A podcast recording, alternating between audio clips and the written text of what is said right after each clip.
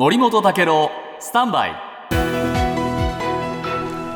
長官読み比べです、今日毎日新聞ですが2024年のアメリカ大統領選に向けて共和党のニッキー・ヘイリーさん元国連大使ですが、えー地元のサウスカロライナ州のチャールストンで集会を開いて運動を開始しました、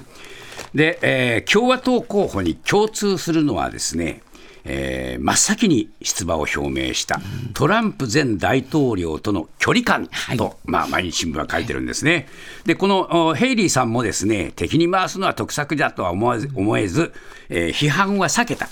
で、これ、えー読売新聞が書いていますが、ニューヨーク・タイムズは、ライバルのトランプさんの批判は極めて消極的だというふうに指摘したというんですね。でやっぱりね、女性であるということを前面に打ち出して、トランプ氏との違いを演出したそうですが、集会に参加した人、トランプさんと違ってヘイリーさん、礼儀正しいとかですね、えー多数派を引きつけられる大統領が必要で、トランプさんにはそこにかが欠けているという声もある一方で、えーどうもですね、ヘイリーさんを支持する理由もないと言ってる人もいるというんです。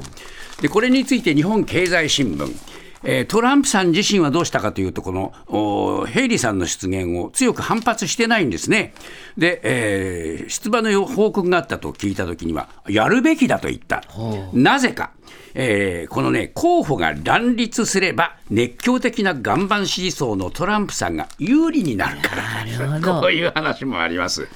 でトランプさん、えーヘイリーさんの出馬をお容認する一方、有力な対抗馬になりうるデサンティス氏を攻撃する、これはね、警戒度の差があるからだというんですね。で、えー日経新聞はですね、もしトランプさんが共和党指名候補で勝てば、副大統領候補になるうこのヘイリーさん、可能性があると。だから、もともとそこ狙いか？という感じもないわけではありません。